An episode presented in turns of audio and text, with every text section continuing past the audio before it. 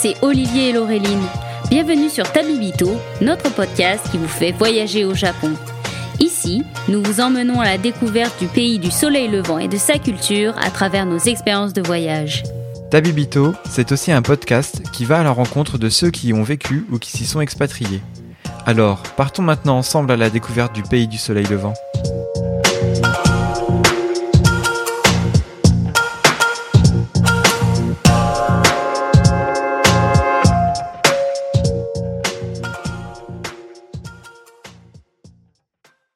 Bonjour Olivier. Salut Laureline. Bonjour à tous et à toutes.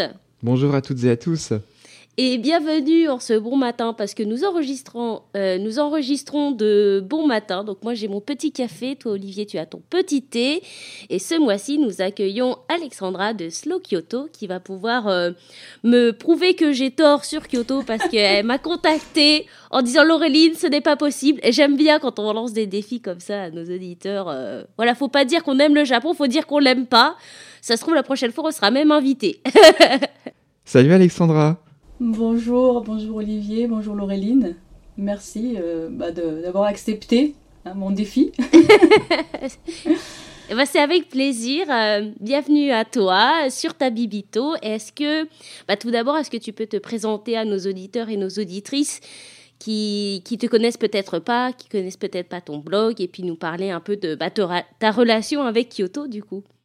Mhm. Donc, euh, Alexandra, 45 ans, euh, j'habite à Sheffield, en Angleterre. En fait, je suis expatriée depuis euh, plus de 20 ans, voire 25 ans. Euh, originaire de Grenoble, mais j'ai passé 12 ans donc en Espagne, où j'ai rencontré mon mari Damien. Et puis, nous sommes venus en Angleterre nous installer il y a à peu près 10 ans. voilà, donc on a deux enfants maintenant. Euh, et, en fait, Slow Kyoto, depuis le départ, c'est euh, une aventure euh, familiale, parce que la première fois qu'on est allé au Japon, c'était donc maintenant en 2015. On avait déjà Tristan, qui avait 4 ans. Et puis, et puis depuis, donc en tout, on est allé, on est allé quatre fois au Japon, et donc on a toujours eu nos enfants avec nous. on est quand même parti pour des périodes plus ou moins longues, voire plusieurs mois parfois. Donc euh, voilà, on a créé euh, le blog Slow Kyoto parce que bah, parce qu'en fait on est vraiment tombé amoureux de la ville euh, et puis de toute la philosophie japonaise traditionnelle, les arts qu'on a découvert là-bas. Et en fait on était complètement, enfin on n'y est allé pas du tout préparé. Euh, c'était pour le travail qu'on est parti. On a eu l'occasion d'aller faire un sabbatique. Damien donc, est professeur d'université. Il a travaillé là-bas ah, à l'université de Kyoto. il avait été invité. Et euh, donc on est parti au départ cinq mois, de février à juillet. Et euh, pour moi, ça a été un bouleversement, vraiment je pense que c'était aussi un moment de ma vie. Donc vous, vous n'avez pas d'enfant, mais euh, si euh, un jour ça vous arrive, la crise des quarantaines en plus de ça, j'étais vraiment à un moment de ma vie où j'avais besoin de, je sais pas, j'avais besoin de me ressourcer. J'étais vraiment épuisée mentalement. Et là-bas, j'ai vraiment trouvé, euh, je sais pas, une petite bulle, une petite bulle de, de sérénité et et je me suis vraiment sentie euh, vivante pendant cinq mois. C'était génial. J'ai vraiment eu euh, beaucoup de chance parce que Tristan, donc euh, mon fils au départ, il était censé rester avec moi toute la journée, bien entendu. Et en fait, j'ai trouvé une crèche. donc plusieurs heures par jour, tous les jours, j'ai pu me balader, voilà, au gré de mon intuition. Ouais, voilà. Donc voilà, c'est comme ça que ça a commencé. Ah, c'est génial de pouvoir quand même faire une grosse parenthèse comme ça dans ton quotidien, dans ta vie. Euh, et puis euh, toi, pouvoir avoir le luxe d'avoir ce temps et puis de vivre au rythme de la ville, quoi. Oui, exactement. Je pense que ça fait beaucoup de différence. Euh, on était logé donc à la résidence universitaire de Queen. C'est pour ça aussi que, bon, plus tard, vous verrez le, parcours que j'ai choisi pour aujourd'hui. C'est vraiment un quartier qu'on connaît bien. Et on était euh, donc logés là-bas. Et effectivement, bah, du coup, euh, on, fait une vie de quartier. On va au supermarché, à la boulangerie, on prend le train. Euh, et on rencontre les gens. Et du coup, je pense que c'est pas du tout la, même, le même état d'esprit qu'arriver pour quatre jours et puis courir dans tous les sens, repartir ailleurs. je pense que c'est vraiment une ville qui mérite qui mérite qu'on s'y attarde en fait. Je pense que d'après ce que j'ai lu, c'est sûr qu'il y a beaucoup beaucoup de personnes et c'est compréhensible quand on quand on va au Japon, euh, c'est souvent un rêve d'une vie. C'est un voyage qui peut coûter cher, c'est loin, donc on a envie d'optimiser. Et souvent, j'ai entendu dire que les gens restent pas à Kyoto plus de deux jours, trois jours. Et en fait, je me dis, mais c'est pas possible. Parce que deux, trois jours, euh, en plus, quand je, lis les temples où ils vont, ou les endroits où ils vont, je me dis, non, mais en fait, moi, j'irais pas du tout là si j'étais là que deux jours. Ça me laissait un côté d'amertume, ouais, un petit goût euh, d'amertume, je pense, en se disant, purée, je m'attendais vraiment à autre chose. Et en fait, euh, c'est pas du tout, c'est pas du tout ce que j'ai vécu là-bas.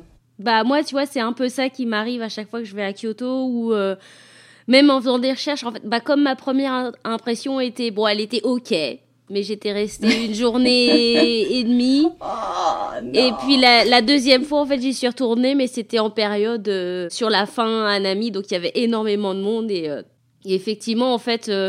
Euh, on ne sait pas trop où commencer. À chaque fois, on, a un peu cette appréhension, donc on n'ose plus trop s'aventurer non plus. Donc, donc j'ai hâte que tu nous fasses découvrir un, Kyoto un peu différent et un peu plus un peu plus lent, un peu plus ancré dans la ville en fait parce que je pense que c'est c'est cette euh, différence entre le Kyoto euh, touristique qui est hyper populaire et hyper mis en avant et le Kyoto du quotidien en fait qui peut-être euh, attire moins les foules mais qui qui, qui a des petites pépites comme ça à découvrir. Oui, bah exactement. Et puis moi, je suis hyper content aussi que tu aies choisi ce circuit parce que, bon, bah, contrairement à Laureline, j'adore Kyoto. Et euh, voilà, j'ai même sacrifié l'un de mes coups de cœur sur le prochain voyage puisqu'on part à Troyes et euh, je me suis euh, enfoncé une épée dans le ventre puisque j'ai renoncé à Kyoto vu qu'il faut composer avec les envies des uns et des autres. D'accord, donc tu as ton prochain voyage déjà planifié Oui, oui, oui, oui, oui. Ah, c'est bien. Ça, ça fait plaisir aussi. Mais c'est vrai que ce que tu vas nous présenter, c'est un, coin où finalement on a moins l'idée d'aller. Et moi, c'est ça qui m'intéressait aussi, c'était un peu d'avoir euh, voilà, ton, ton idée d'itinéraire. Et puis surtout sur une saison que tu vas nous présenter, qui est l'automne, qui est euh, peut-être la plus belle saison, euh, même avant le printemps à Kyoto. Oui, moi, moi j'aime beaucoup le printemps aussi. Hein mais c'est vrai que c'est vrai que non, la période du Koyo à, à Kyoto, est, très belle. Mais contrairement, je trouve, au Hanami, c'est assez, c'est moins accessible parce qu'en fait, le Hanami, je trouve qu'il y a des cerisiers vraiment partout. Euh, donc on se balade dans la ville, on voit des cerisiers, alors que vraiment des, beaux érables ou des ginkgos, il faut quand même aller dans les temples et les jardins. Euh, après, bon, Kyoto, comme c'est quand même une ville enclavée entre donc, trois montagnes nord, est et ouest, euh, il y a quand même euh, forcément, il y a, aussi d'autres arbres qui changent de couleur en cette saison et donc c'est vraiment quand même très très beau. Mais voilà, je pense qu'il faut quand même faire l'effort à ce moment-là dans les jardins. Et malheureusement, c'est une saison qui est euh, prise d'assaut par les photographes surtout. Donc il y a beaucoup beaucoup de touristes, mais les photographes adorent ça. Et donc il y a des temples. C'est même pas la peine d'essayer d'y aller, même si effectivement ce serait peut-être le plus joli temple à aller voir. Euh, j'ai entendu dire que non, en fait, on peut même pas s'asseoir euh, pour euh, contempler le jardin parce qu'il y a un accord tacite entre tous les photographes qui sont là où ils veulent vraiment personne, ils veulent juste la photo. Donc du coup, ça gâche un peu le plaisir. Donc donc moi j'ai choisi j'ai choisi un quartier qui est je pense, comme tu disais, on a moins l'idée d'aller parce qu'en fait, il est peut-être moins accessible aussi. pourtant, il n'est pas très loin du temple d'argent. Et euh, donc le temple d'argent, c'est quand même un temple que moi, par contre, je recommande si on n'est jamais allé à Kyoto, même s'il peut y avoir du monde.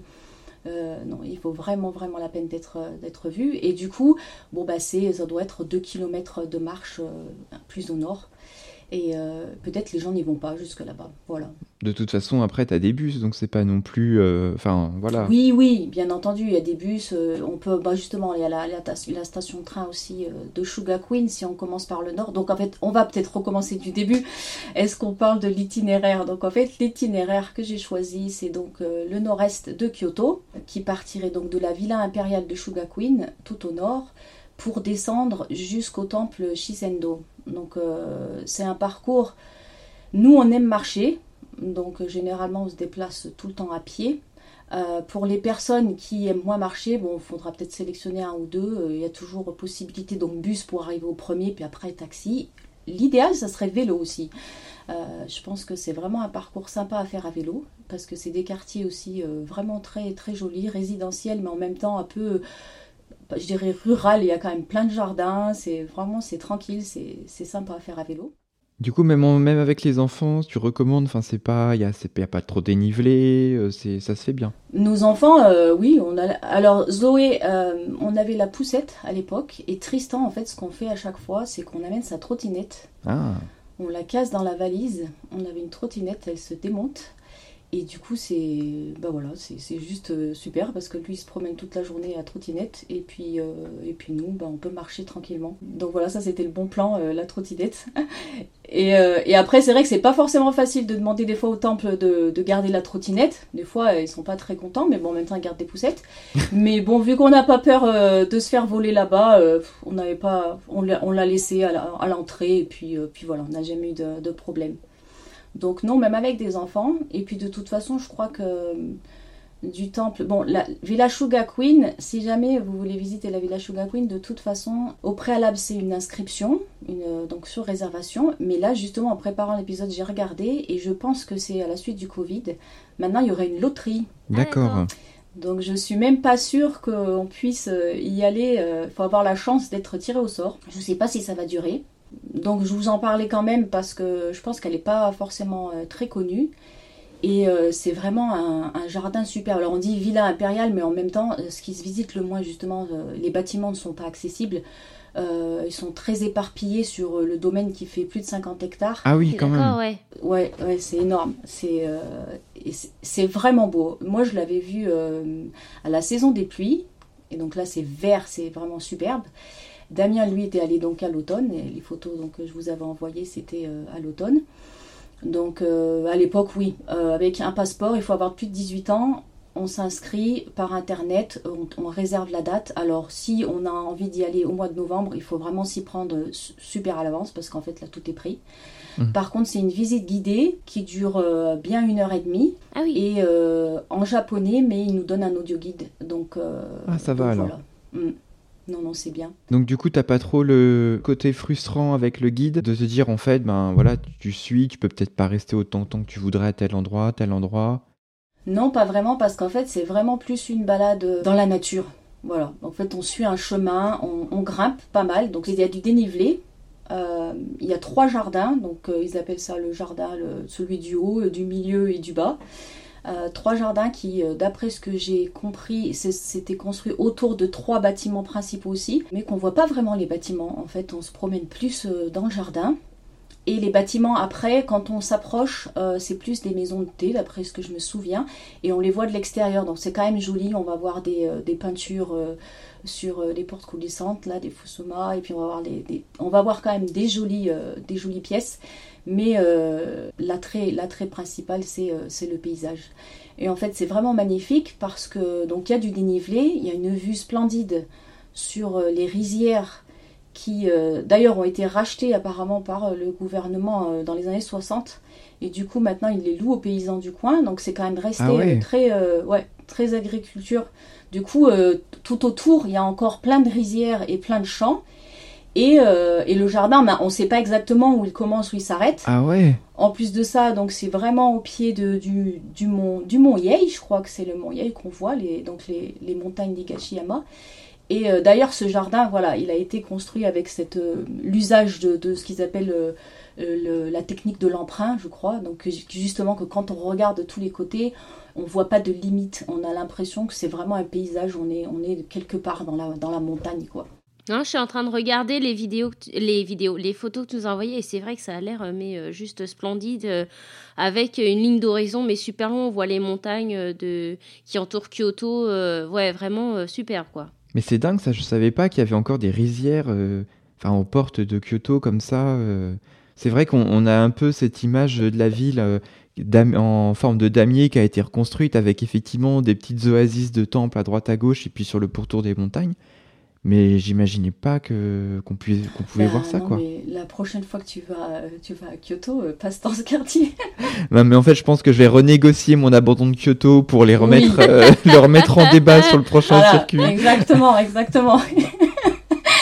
non non non mais vraiment ce quartier, oui, ce quartier euh, en fait et justement quand on Bon, Shugakuin, je crois qu'il y a un bus, mais après, en fait, de Shugakuin euh, à, à Manjui, donc c'est pas loin. On voit souvent donc des paysans même qui laissent euh, à l'extérieur, devant, devant chez eux, ils vont laisser euh, le fruit de leur récolte. Et puis, euh, y a ils mettent des prix, ou, même pas, je crois, mais si, je crois quand même, avec une petite boîte. Donc, euh, si on veut se servir euh, des légumes, euh, on a l'impression d'être à la campagne. Sincèrement, c'est vraiment chouette. Donc, Sugar Queen, c'est vraiment sympa parce que d'un côté, c'est bien comme c'est une visite guidée, c'est un petit groupe. On n'est pas, voilà, c'est contrôlé. Ouais, c'est vrai que c'est l'intérêt aussi, ouais. Mm. Et, et voilà, il y a donc euh, il y, a, il y a des étangs, il y a des rivières, euh, c'est euh, c'est c'est un très très beau jardin. Après c'est pas aussi euh, je sais pas, c'est pas un jardin super entretenu avec des petits pins coupés, enfin c'est pas c'est plus un jardin un peu pas sauvage non plus, mais entre les deux. Est-ce qu'il y a un... Tu te souviens du prix d'entrée ou c'est juste... C'est euh, gratuit, c'est gratuit. donc Ah c'est ouais. juste vraiment l'inscription Oui. et la loterie. Donc, Mm, euh, ouais, oui, ouais. voilà. Ouais, donc finalement, euh, il faut tenter sa chance. Après, euh, même si c'est une loterie, au pire, euh, on n'est pas retenu, mais c'est vrai que ce serait dommage de passer à côté. Bah après le problème c'est que si on part en, en- en famille ou en couple ou je ne sais pas, peut-être qu'il y en a un qui va avoir euh, va être tiré au sort, l'autre pas. Bon, c'est mo- c'est moins pratique quoi. Avant c'était peut-être plus simple d'y aller. euh, bah, si on se prenait à l'avance, on, on avait forcément euh, une place euh, à l'heure convenue. Bah, garder un œil dessus au cas où les restrictions Covid Oui, changent. je pense, je pense que ça devrait changer. Je vois pas pourquoi sinon. Bah, de ce que je vois, en plus, ils sont encore. euh, à... Le masque est encore obligatoire. Il y a encore pas mal de restrictions euh, Covid. Donc, euh, il y, y a des chances que ça change d'ici les prochaines années. Donc, à garder un œil dessus, du coup. Donc, Oui, oui, non, vraiment, vraiment, si vous avez l'occasion, je pense que c'est quand même un endroit sympa. Donc là, euh, à l'automne, mais euh, en fait en toute saison, Euh, même, même voilà, même la période, euh, la saison des pluies qui est pas forcément la plus attrayante euh, là-bas, c'est justement c'est beau parce que c'est vert et puis il y a des fois il y a de la petite brume. Enfin, c'est vraiment c'est sympa. Bon, bah, tu commences fort. Et alors après, où est-ce que tu nous emmènes? On descend un peu plus vers le, en direction du centre-ville? Donc voilà, on redescend vers le sud. Donc euh, il y a un temple bouddhiste, euh, le Manchuin. Alors ce temple est plus connu des touristes, je crois surtout chinois, mais japonais aussi. Ils savent que c'est un temple d'automne. Euh, je me souviens qu'on l'avait visité. euh, En fait, nous, quand on est arrivé à Kyoto, on n'avait même pas eu le temps de lire le guide.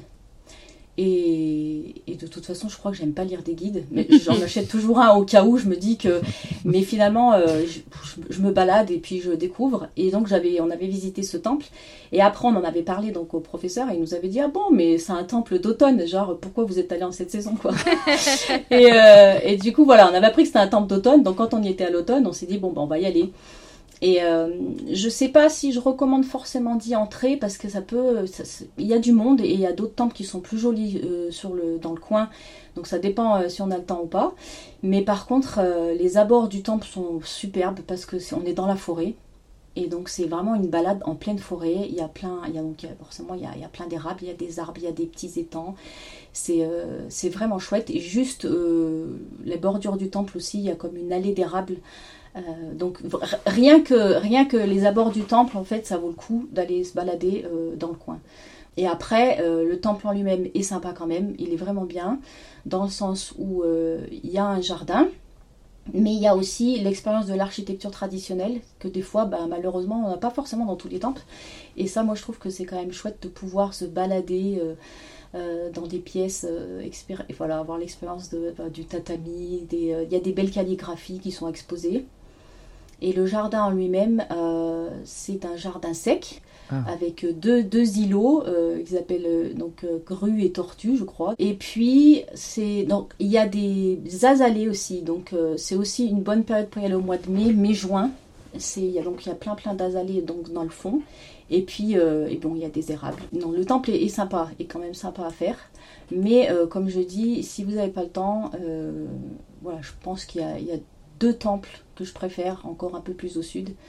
Parce que voilà, le, le truc euh, à Kyoto, c'est qu'en fait, les sanctuaires sont gratuits, mais généralement, euh, les plus beaux jardins sont dans les temples bouddhistes Oui. qui, eux, sont payants.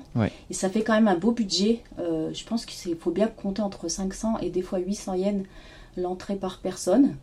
Donc, euh, quand on en fait euh, pas mal, bon, bah, ça fait un. Enfin, faut prévoir, quoi. Faut prévoir le budget. Ouais.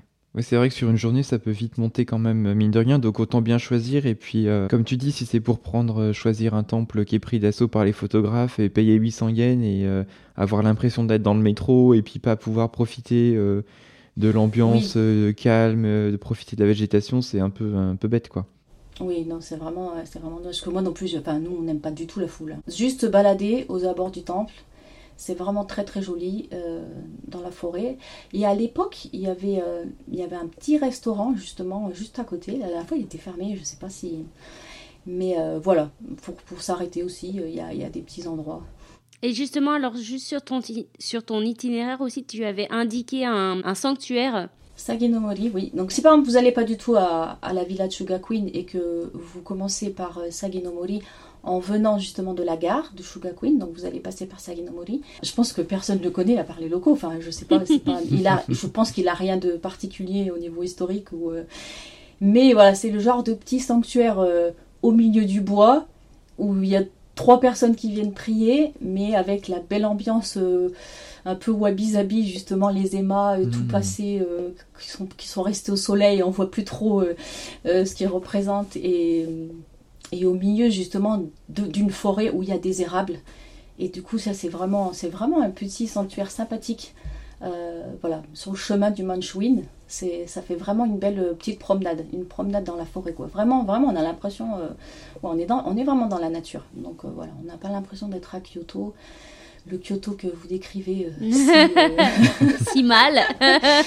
justement, justement, petite pause, petite pause impression quand même, parce que on enregistre en visio. Je vois Laureline qui rigole depuis le début de l'interview à un grand sourire. Donc je me dis, Laureline, est-ce que déjà ton regard change un petit peu sur Kyoto ou pas?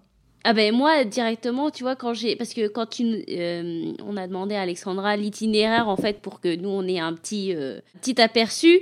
Euh, c'est vrai qu'en fait on on reconnaît pas le Kyoto qu'on nous vend en ligne quoi, parce que forcément quand on planifie, on est à l'autre bout du monde donc on n'a pas les mêmes ressources. Et forcément, en fonction, est-ce que si on cherche en français, est-ce qu'on cherche en anglais, est-ce qu'on cherche en japonais, si vous avez la possibilité de chercher en japonais, on tombe pas sur les mêmes informations, on tombe pas sur les mêmes endroits, les mêmes recommandations. Donc ça, c'est le genre de circuit, en fait, qui, qui effectivement euh, pourrait me faire euh, faire un détour euh, par Kyoto. on va y arriver, on va y arriver. Il y a encore un peu de boulot, mais on va y arriver. Je crois qu'il y a encore des temples pour finir de la convaincre. Donc. Ah oui, non, le plus beau reste à venir. Hein. Donc euh, après le, en fait après le Manchouin, donc euh, ça doit être, euh, je sais pas, à moins d'un kilomètre, moins d'un kilomètre au sud, donc en direction du, temple d'argent. Il y a un temple sur lequel on était tombé complètement par hasard en fin de journée, et c'est le temple du Enkoji. Et ça a été le coup de cœur vraiment de l'automne. J'ai oublié de vous dire, mais on y était en 2019-2020. Voilà, on est resté trois mois de novembre à février. Et on était logé pas loin en fait. On était dans le quartier. Donc on est tombé sur ce temple euh, sans, connaître euh, absolument rien. Et euh, on a été complètement ébloui, parce que, enfin ébloui, pas du tout, parce qu'en fait c'est un temple tout petit, super intimiste, mais vraiment émerveillé. Euh, de, l'ambiance qu'il y avait à l'intérieur. Donc c'est un temple qu'il faut absolument euh, aller voir. Donc euh, moi je souhaite du succès à votre podcast, mais pas, pas autant pour qu'il attire toutes les foules là-bas d'un coup. ça reste quand même un endroit tranquille. Bon après il est assez, enfin il est assez connu. Il, y avait quand même des photographes. D'ailleurs, il y a un photographe qui a été sympa de nous, passer sa batterie parce qu'on était en rate de batterie juste à ce moment-là et euh, ah. il s'est dit non, c'est pas possible. il nous a prêté sa batterie pour faire quelques photos. donc voilà. Mais donc le temple, alors, quand on monte, c'est un temple donc il faut euh, gravir un petit peu les escaliers. Donc on a aussi une belle vue sur, euh, pas sur toute la ville, mais sur le quartier là du Sakyo par là. Et en fait, à l'entrée du temple, il y a un jardin sec qui est vraiment Enfin, moi, je suis pas spécialiste des jardins secs, mais j'ai trouvé qu'il était très original dans le sens où euh, c'est en fait, ce sont des spirales, des spirales de gravier blanc, mais des spirales en, 3D, comme des monticules qui montent en fait, des spirales qui, qui, s'élèvent. Et puis il y a des, gros rochers, genre stalactites, qui se sont plantés un peu comme ça. Euh, euh, au, milieu d'un monticule de, mousse. Euh, et donc tout ça euh, avec vue sur la ville. Et il y a aussi un cerisier pleureur. Donc je pense qu'au printemps c'est un bon spot. Et donc il y a ce petit jardin qui est vraiment très sympathique. Et puis après donc il y a un premier bâtiment qui permet d'aller voir, je crois, une chambre, une chambre d'été. On peut pas y rentrer, mais au moins on peut la photographier et voir comment elle est. Elle est vraiment, c'est sympa. À l'époque, je crois qu'il y avait une exposition de, de Kokedama, non? C'est pas toi, Olivier, qui avait fait un. C'est les, les, petites boules, les sphères de mousse où tu plantes une. Euh, oui, voilà, avait, il y avait une petite expo de. Donc, euh, bon, c'était mignon. Et après, donc, en fait, après, on pénètre à l'intérieur donc du temple. C'est donc euh, un jardin de promenade euh, autour d'un petit étang. Donc ce, petit étang, il est, euh, il est fabuleux. Euh, avec donc là, on était arrivé, c'était pas le pic, mais il y avait beaucoup d'arbres déjà jaunes. Il y avait beaucoup de feuilles qui étaient tombées sur les sur sur l'étang. C'était la fin de journée, donc il y avait une lumière feutrée. C'était franchement, c'était vraiment génial. Il y avait presque personne. Donc on se balade, il y a même une petite bambouserie dans le fond. Bah, quand je dis petit, ah. c'est petit, mais franchement, super charmant, vraiment, vraiment super joli. Et en fait, on peut monter aussi, il y a un cimetière au-dessus. Et puis après, du coup, il y a une véranda. Donc ça, c'est la véranda qui fait face euh, donc au jardin et là où euh, on peut rester un peu plus longtemps. Euh, je crois elle est tapissée de rouge.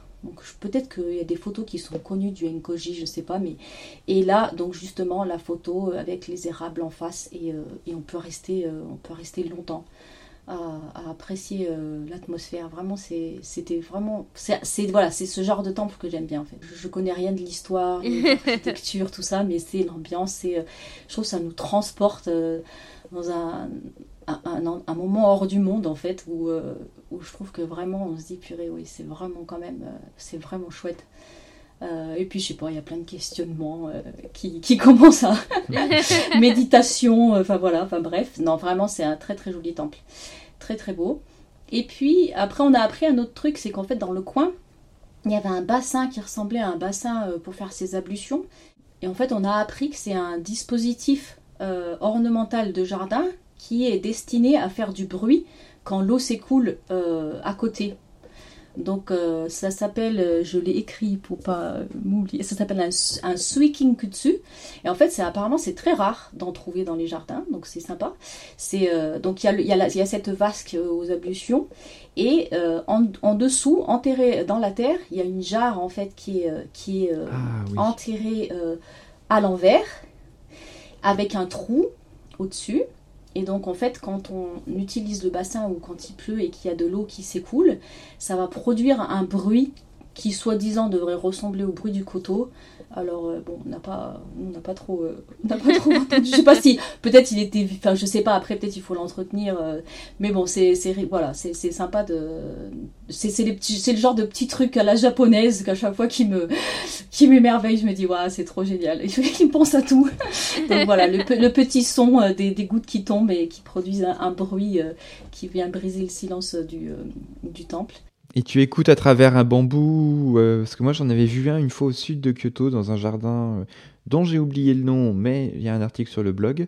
Et effectivement, euh, c'était très sourd en fait, donc t'entendais pas trop, mais il y avait une espèce de bambou où tu te collais l'oreille pour justement accéder plus au son. Mais là, il y a... Non, non, là, il y a rien. En principe, ça doit faire... En principe, ça doit résonner... Bah, D'ailleurs, si vous allez sur Wikipédia hein, pour regarder ce que c'est le Suiking Kutsu, il y a, il, y a, il y a, un audio en fait de, du bruit ah. que ce serait censé faire.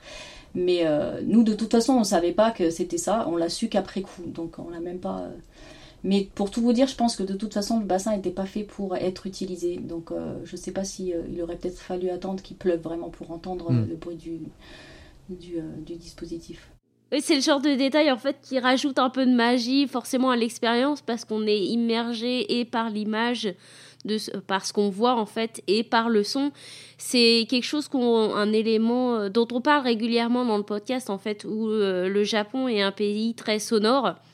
Donc c'est mmh. ce genre de petits, euh, de petits détails en fait qui mmh. rajoutent un peu de, de magie au voyage quoi.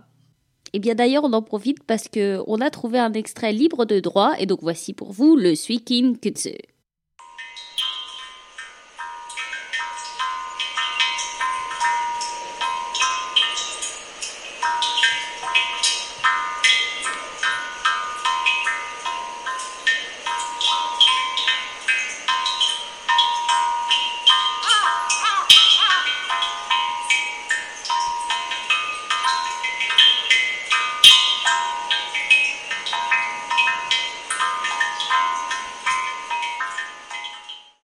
Et après, c'est ce que tu disais. C'est pour ça que j'en ai parlé parce qu'en fait, euh, je pense vraiment qu'au, Japon et donc à Kyoto en général, si on y va et qu'on ne connaît rien, n'a rien, donc ça arrive souvent, et ben en fait on ne voit rien. Et je pense que quand il y a, donc quand on a un guide, mais quand on a lu des choses et quand on, sait ce qu'il y a à regarder, du coup on apprécie d'autant plus notre séjour là-bas.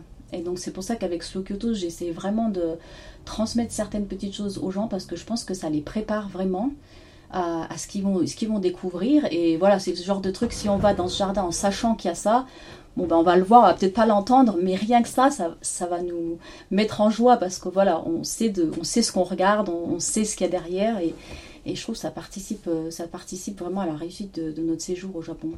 Non mais t'as carrément raison. Et donc, euh, et puis donc voilà. Et donc le Enkoji, oui. Donc en fin d'après-midi, c'était très chouette parce qu'en sortant, ils avaient allumé toutes les lanternes, donc du jardin sec et euh, jusqu'à la ah. sortie, et ça faisait euh, une atmosphère vraiment magique. C'était vraiment chouette. Donc une super adresse, quoi. Et je crois que le prochain temple, alors moi je l'ai fait. Effectivement, franchement, c'était un méga souvenir. C'est vraiment super chouette. À l'automne aussi. Et effectivement, je pense que ton conseil de venir en train et de marcher ensuite pour euh, commencer le circuit est mieux que mon option que j'avais choisie qui était de prendre le bus. Parce que, euh, comme tu le disais, il y a pas mal de temples sur l'automne et il y a beaucoup de touristes, enfin en tout cas sur la fin du circuit euh, que tu nous proposes là. Et c'est vrai que ça avait été un enfer, mais pour la première fois, j'avais vu des pousseurs qui nous avaient bourré à coups de coude à l'intérieur des bus. Ça avait été un enfer, mais vraiment un enfer. Et finalement, on avait marché parce qu'on s'était, on a quand même fait un aller et après on s'est dit non mais le retour, mais même pas en rêve.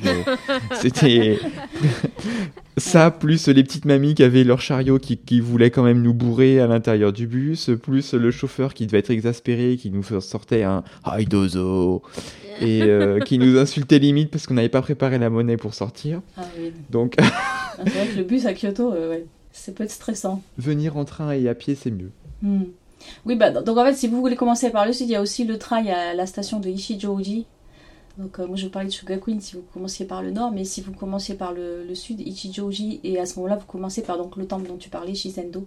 Il est connu, mais il n'y a pas beaucoup de monde. Et euh, il est connu, je pense, surtout à la saison aussi des azalées d'ailleurs, au mois de mai. Il y a des, des buissons taillés en forme de boule. Là c'est un jardin sec aussi, le Shizendo.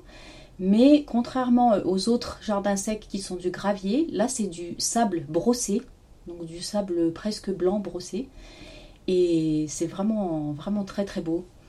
Et il y a, donc c'est un jardin sec qu'on peut donc contempler depuis une terrasse, une véranda. Donc on, a aussi accès à l'architecture. Mais en plus de ça, il est couplé à un jardin de promenade qui est vraiment très chouette. Donc là, pour le coup, il y a aussi un étang avec des carpes et il y a un autre dispositif qui fait du bruit, le shishi odoshi. Ça c'est, je sais pas, non je crois pas c'est celui dont tu parlais, mais c'est en fait c'est une pipe, euh, une pipe de bambou sur un axe qui se remplit d'eau euh, d'un côté et quand elle est, elle est, elle est lourde, elle se vide d'un coup et elle claque contre un, contre un rocher, ça produit un claquement comme ça donc euh, régulier et ça rythme un peu en fait, il y en a qui disent que euh, au départ, c'était, je crois que c'est des dispositifs genre épouvantail qui mettaient dans, les champs pour effrayer les animaux. Et là, en fait, dans, les jardins, ça permet de, quand on entend le son, on s'aperçoit qu'avant il y avait du silence. Donc en fait, on apprécie d'autant plus le silence. donc, euh, donc voilà. Donc avant de, avant de vous, balader, vous, vous entendez ce claquement sec et en fait vous, voyez donc le shishiodoshi euh, dans un coin du jardin. Mais c'est vrai que j'avais adoré cette vue sur la terrasse avec les, ben, c'est les gros buissons d'azalée taillés tout en rond. Il y a un côté très doux en fait dans ce jardin que tu as moins dans d'autres où effectivement les pins sont taillés, c'est beaucoup plus euh, euh, linéaire, rectiligne, euh, graphique. Alors que là, il y a un côté un peu cocon plus que je, qu'on retrouve moins dans d'autres. Non, c'est vrai. Et puis en plus, le fait que ce soit du sable et pas des graviers, je crois que ça rajoute aussi à la douceur du jardin. Et du coup, voilà, c'est super parce qu'en fait, ton itinéraire, c'est euh, un itinéraire clé en main. Tu dirais plutôt une grosse demi-journée, une journée entière? Moi, je pense qu'il faut une journée. Une journée entière, ouais. Je pense bien quand même, parce que même si c'est pas très long, euh, ça, mine de rien, ça prend du temps, surtout si on visite les temples. Et puis, euh, entre-temps, faut, faut manger, faut... Je pense qu'en une demi-journée, c'est quand même... non, c'est pas slow, hein, du coup. Hein. on est tous à trottinette, du coup. Voilà, tout ça trottinette. Non, à vélo, voilà. À vélo, par contre, ça serait, ça serait le top. Euh, sans visiter le Manchuin, mais quand même en allant se balader dans les bois et en descendant, en s'arrêtant que pour le Enkoji et le Shisendo. peut-être que ouais, moins, d'une journée. Après, on aura la soirée pour faire d'autres trucs. à la limite, vous pouvez aller aussi au temple d'argent après, qui est franchement chouette aussi. Donc, non, mais on valide sur la journée. Laureline est contente. Elle est ravie. Elle a un itinéraire clé en main. Elle a gagné du temps pour organiser son prochain séjour. Comme d'habitude, on mettra la carte euh, dans le descriptif de l'épisode pour que du coup tout le monde puisse retrouver facilement euh, ces petits euh, circuits. Et puis mhm. s'il y a des gens qui, qui vraiment suivent T'es pas Alexandra, bah, pensez à nous, envoyez-nous une petite photo, parce que nous, on sera pas au Japon quand vous, vous y serez. Ça nous fera tellement plaisir de voir vos, vos photos de tous ces temples quand vous serez en voyage. Et puis on vous mettra aussi euh, les liens vers euh, euh, bah, tes articles de blog, Alexandra, pour que vous puissiez aussi retrouver ce dont on a parlé sur ton blog Slow Kyoto. Mhm. Et puis, bah, je pense qu'on a fait le tour sur cet itinéraire, à moins que tu voulais ajouter autre chose. Non, sur l'itinéraire, si vous allez très très vite, il y a juste à côté, il y a un autre petit temple, c'est le Konkupuji. Je ne sais pas si vous connaissez. Eh ben non, mais on est là pour euh, apprendre plein de trucs, alors vas-y. Il, est tout, il est tout à côté du Shisendo. Et c'est un temple, euh, alors vraiment c'est tout petit, mais en fait l'anecdote sympa c'est que le poète Basho, donc le, poète euh, célèbre de haïku, aurait séjourné là-bas. Et en fait, c'est un temple, il y a un tout petit jardin sec, mais après il y a une petite colline qu'on gravit, et au-dessus il y a une hutte, une hutte traditionnelle avec un, toit en, en, paille, en chaume. Et soi-disant, euh, il aurait été reconstruit par ensuite un disciple ou un ami, un autre poète Bousson qui est connu et qui est enterré dans ce temple en fait. Après, on a il y a accès à un petit, il y a un petit euh, cimetière. Donc, euh, ce poète-là plus trois de ses disciples qui sont enterrés. Et donc, il y a aussi une jolie une jolie vue sur la ville. C'est un joli petit temple d'automne. Et il n'y a vraiment personne. Donc il est, il est, très sympathique. Donc voilà, si vous aimez la poésie, le haïku, l'histoire, c'est un petit temple aussi que vous pouvez rajouter à votre visite et qui est, qui est à côté.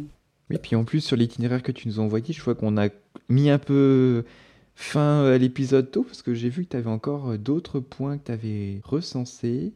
Il y avait le Tanuki Dani Fudo En fait, j'ai recensé oui, d'autres temples qu'on a fait dans le coin qui sont tous dans le quartier. Là, par contre, c'est très sportif. Il y a je ne sais pas combien de marches d'escalier pour euh, gravir euh, la montagne. Donc, c'est vraiment euh, un temple qui euh, n'est pas du tout touristique, hein, parce que généralement, les gens n'ont pas envie de se taper deux heures euh, à grimper des escaliers. Et en fait, il y a des tanuki sur le chemin, des tanuki, il y en a, y en a plein, ils sont, voilà, il y en a dispersés euh, tout le long du chemin, il y a des tories, c'est une balade dans la forêt, quoi. Et en haut du temple, le seul truc qui pourrait être sympa, c'est qu'en fait, il y aurait une cascade où le fameux samouraï comment il s'appelle Miyamoto Musashi, je crois. Oui. Voilà, c'est là qu'il, pour s'entraîner, il se mettait sous la cascade. Euh, donc c'est un temple aussi qui a le donc ce samouraï, il était pas mal dans ce quartier. Donc voilà. Donc euh, ça c'est un temple bouddhiste par contre, qui est gratuit. Et il y a une véranda après. Euh, le temple en lui-même est pas forcément joli, mais bon, c'est plus la balade dans la forêt. Voilà, si on a envie de marcher, si on aime marcher. Et eh bah top. Bah du coup, ça nous lance sur notre section coup de cœur. Et euh, pour le coup, bah, c'est toi, Alexandra. Euh, c'est devenu une tradition maintenant. C'est notre invité qui lance euh, le jingle. Donc, à toi. C'est parti. jingle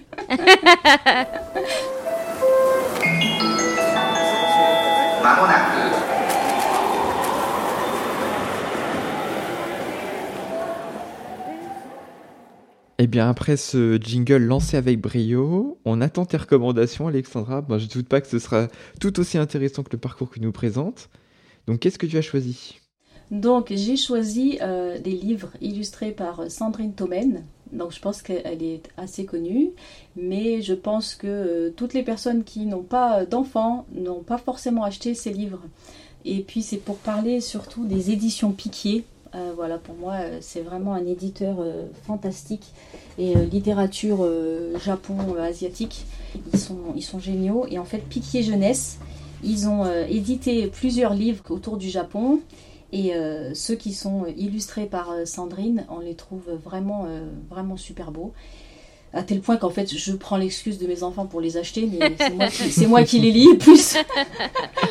ils les aiment, non, non, ils, les aiment, mais franchement, et donc, euh, donc là en fait je voulais vous, juste en, vous en parler de deux ou trois qui sont vraiment mes préférés. Il y a donc euh, Choses petites et merveilleuses Et ça, c'est un, un, petit livre qui est complètement, euh, qui, est vraiment très très beau. Et en fait, il s'articule euh, autour de, de, chaque mois de l'année, chaque mois de l'année au Japon, avec euh, une double page. Il n'y a pas beaucoup de texte, c'est très minimaliste. Et euh, chaque, mois de l'année, euh, avec euh, voilà, tous les symboles, par exemple octobre, novembre, donc quand on a par exemple la période des. C'est plein de petits détails, c'est plein de petits détails, c'est vraiment voilà, apprendre tout au long de l'année, dire ah bah tiens on est passé au mois de décembre, on va regarder ce qui se passe au Japon. Et, et donc voilà, c'est vraiment la vie quotidienne, c'est vraiment, vraiment très très beau. Après, euh, il y a le dernier livre qu'elle a, qu'elle a sorti, Sandrine Thomen. Donc là, pour le coup, celui-là, donc il n'y a que son nom parce qu'en fait, il n'y a pas d'histoire. La couverture est magnifique. Ouais, il est vraiment beau. En plus, il est en, il est en embossing. Là, enfin, voilà. Ouais, c'est en relief. Tu as la couverture un peu en relief. Euh. Alors pour ceux qui euh, nous écoutent et qui ne nous voient pas, puisque la base d'un podcast, c'est d'être sur de l'audio. Exactement. en fait, est-ce que tu peux nous décrire la couverture? Oui, donc ça s'appelle Une journée au Japon et en fait euh, la couverture c'est donc euh, plein de de kitsune, non? Ça s'appelle donc c'est des c'est donc des, euh, des des renards, des statues de renards avec des petites bavettes rouges qu'on voit dans les temples. Donc par exemple le Fushiminari. Donc peut-être c'est l'inspiration du Fushiminari d'ailleurs parce qu'on voit des torii en enfilade avec des forêts, des bois. Et puis, le, donc le principe de ce livre, c'est qu'en fait, on suit des personnages de l'aube jusqu'au crépuscule euh, une journée d'été, d'après ce que moi j'ai compris. Et en fait, il n'y a pas de texte. Et donc, euh, c'est plein de ah. situations de la vie quotidienne. Donc, euh, l'école, le temple, le sento. Et, et donc, voilà. Donc, en fait, c'est vraiment, on passe, on peut passer 10 minutes sur chaque double page, voire plus. Et on va toujours trouver des petits des petits détails qui vont nous, euh, nous ramener euh, voilà, donc, euh, dans notre séjour au Japon. Et si on ne connaît pas le Japon, je pense que justement on va s'amuser à regarder tout ce qu'on ne connaît pas.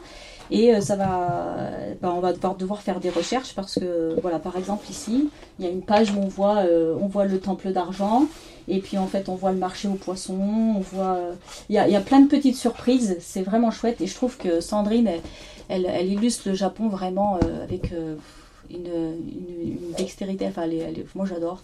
Je trouve qu'elle est vraiment euh, parfaite pour illustrer la poésie, la poésie justement euh, qu'il y, a au Japon. Donc ça, c'est son dernier livre. Bah écoute, en tout cas, euh, ces deux bouquins, moi je trouve ça génial parce que c'est vrai qu'avec Laureline, on propose assez peu de choses pour les enfants vu que bah voilà, on n'est pas concerné, on n'a pas trop de références. Et puis moi, ça m'intéresse aussi pour les cadeaux de Noël des neveux et nièces. Mmh. parce que le but, c'est quand même de convertir la nouvelle génération ah dès le plus jeune âge euh, à la passion du Japon. Donc euh, ça peut être vachement sympa de prendre en plus le temps avec eux. Parce que comme tu dis, il n'y a pas d'histoire, donc c'est un peu le principe du chercher-trouve. Et puis euh, de, de, prendre le temps avec l'enfant aussi et puis de lui, de lui raconter. D'écrire, voilà, d'écrire ce que vous voyez, ce que vous trouvez. il est... Zoé, là, ben, je vais vous faire justement pour son anniversaire, là, pour ses 6 ans. Et elle a vu plein de choses que moi aussi, j'avais pas vu parce qu'elle l'a même prise toute seule et elle, a, elle a feuilleté, elle a vraiment beaucoup aimé. Et après, oui, pour tes neveux et nièces, il y a, le, il y a celui du yokai. Ah, celui-ci, je l'avais vu. Ouais, il est vraiment chouette. Euh, bon, c'est forcément les yokai, les enfants, ça leur plaît toujours. Ça fait, ça fait, ça leur fait rigoler. Ça les fait rigoler, même s'il y en a qui sont euh, plus ou moins effrayants. Mais euh, les, les illustrations sont super. Le choix des yokai est vraiment chouette pour une, une, entrée en douceur dans le monde des yokai, quoi. Et donc le principe, c'est un peu catalogue. T'as une page par yokai, c'est une histoire. Ça marche comment? Non, c'est bah donc il t'explique d'abord ce que c'est un yokai, et puis après, oui, c'est, elle a sélectionné, je pense, les yokai les plus connus. Donc le tanuki, on apprend que c'est un yokai voilà. Donc euh, il y a le tanuki, il y a le tengu, il y a le, le kappa, et après plein de petits, des, yokai moins connus. Donc euh, voilà, le kitsune, euh, c'est même pas par ordre alphabétique, non. je pense qu'ils ont choisi comme ça, peut-être en fonction de, des, des, plus connus. Donc ça par contre, c'est pas, c'est pas piqué, c'est Acte Sud Junior. Voilà. D'accord. D'accord. Et puis, bon, Enfin non, c'est bon, vous en voulez d'autres? Bah, je les ai pas tous pris, mais, mais euh, vraiment, euh, ceux qu'on aime vraiment beaucoup, il y a celui, j'écris des haïkus. Donc ça aussi, c'est piqué jeunesse. Et je trouve que c'est très très chouette, pour, euh, même pour les adultes, parce que c'est une introduction à la poésie, au, au, haïku très ludique et vraiment sympathique. Donc, euh, par c'est aussi euh, articulé autour des saisons parce que bah, dans, dans, les haïkus, en fait, euh, donc c'est trois vers, il y a toujours un mot de saison. Donc, il nous explique tout ça en fait, comment on construit des haïkus. Il nous anime, il nous encourage à écrire nos propres haïkus.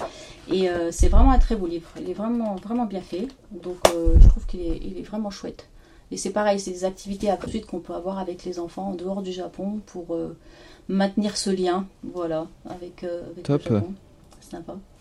Et le dernier, le Camille de la ah. Lune. le dernier, le Camille de la Lune. Alors là, c'est différent. C'est pas, voilà, c'est pas des thèmes euh, comme ça sur le Japon en général. C'est plus un conte, un conte traditionnel. Et la mise en page euh, est très sympa. C'est très, la palette, les palettes de couleurs sont très, euh, c'est bleu, vert, noir. C'est très limité. Euh, vraiment, euh, au niveau graphique, il est, très chouette. Et donc, c'est l'histoire d'une petite fille euh, qui fait des bêtises et qui doit réparer ses bêtises, voilà, avec la divinité de la lune.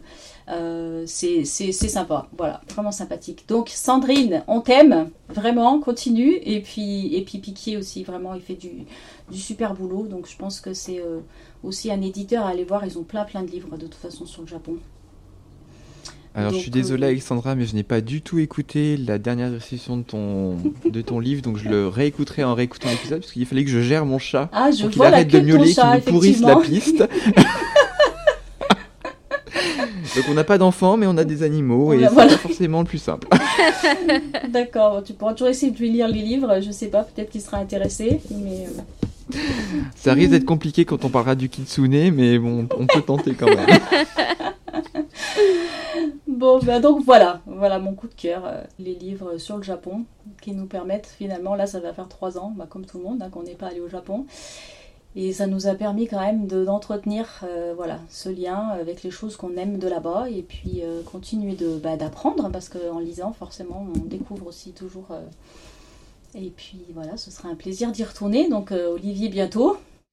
Et puis de ton côté, tu as quelque chose de prévu aussi? Pas, pas l'année prochaine. On pourrait peut-être avoir un nouveau sabbatique euh, en 2024. Ah. Donc on, va voir. Mais dans l'année prochaine, je pense que là, au niveau budget, c'est. Oui, ça, ça calme.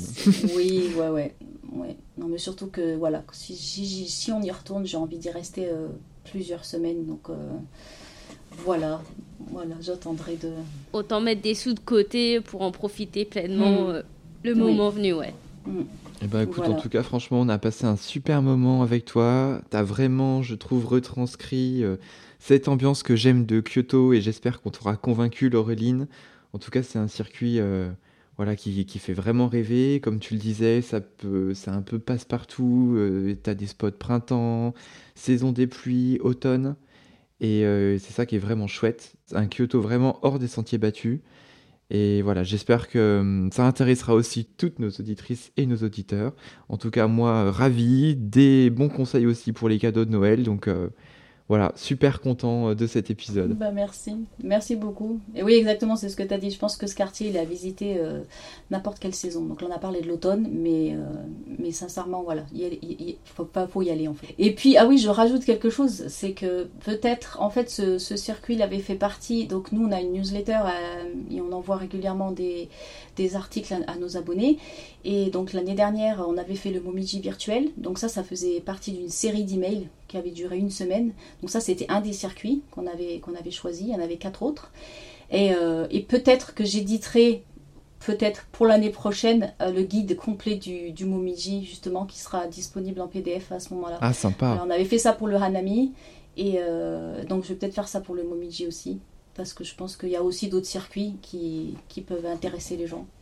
Et voilà, juste basé sur l'expérience, voilà, des choses qu'on a, qu'on a vues quand on était là-bas. Voilà, eh ben, bah, merci en tout cas. Oui, ben, on a passé un super moment. C'était un grand plaisir de te recevoir, puis de te rencontrer, d'échanger sur Kyoto. Du coup, on peut te retrouver sur ton blog euh, Slow Kyoto et peut-être sur Instagram aussi.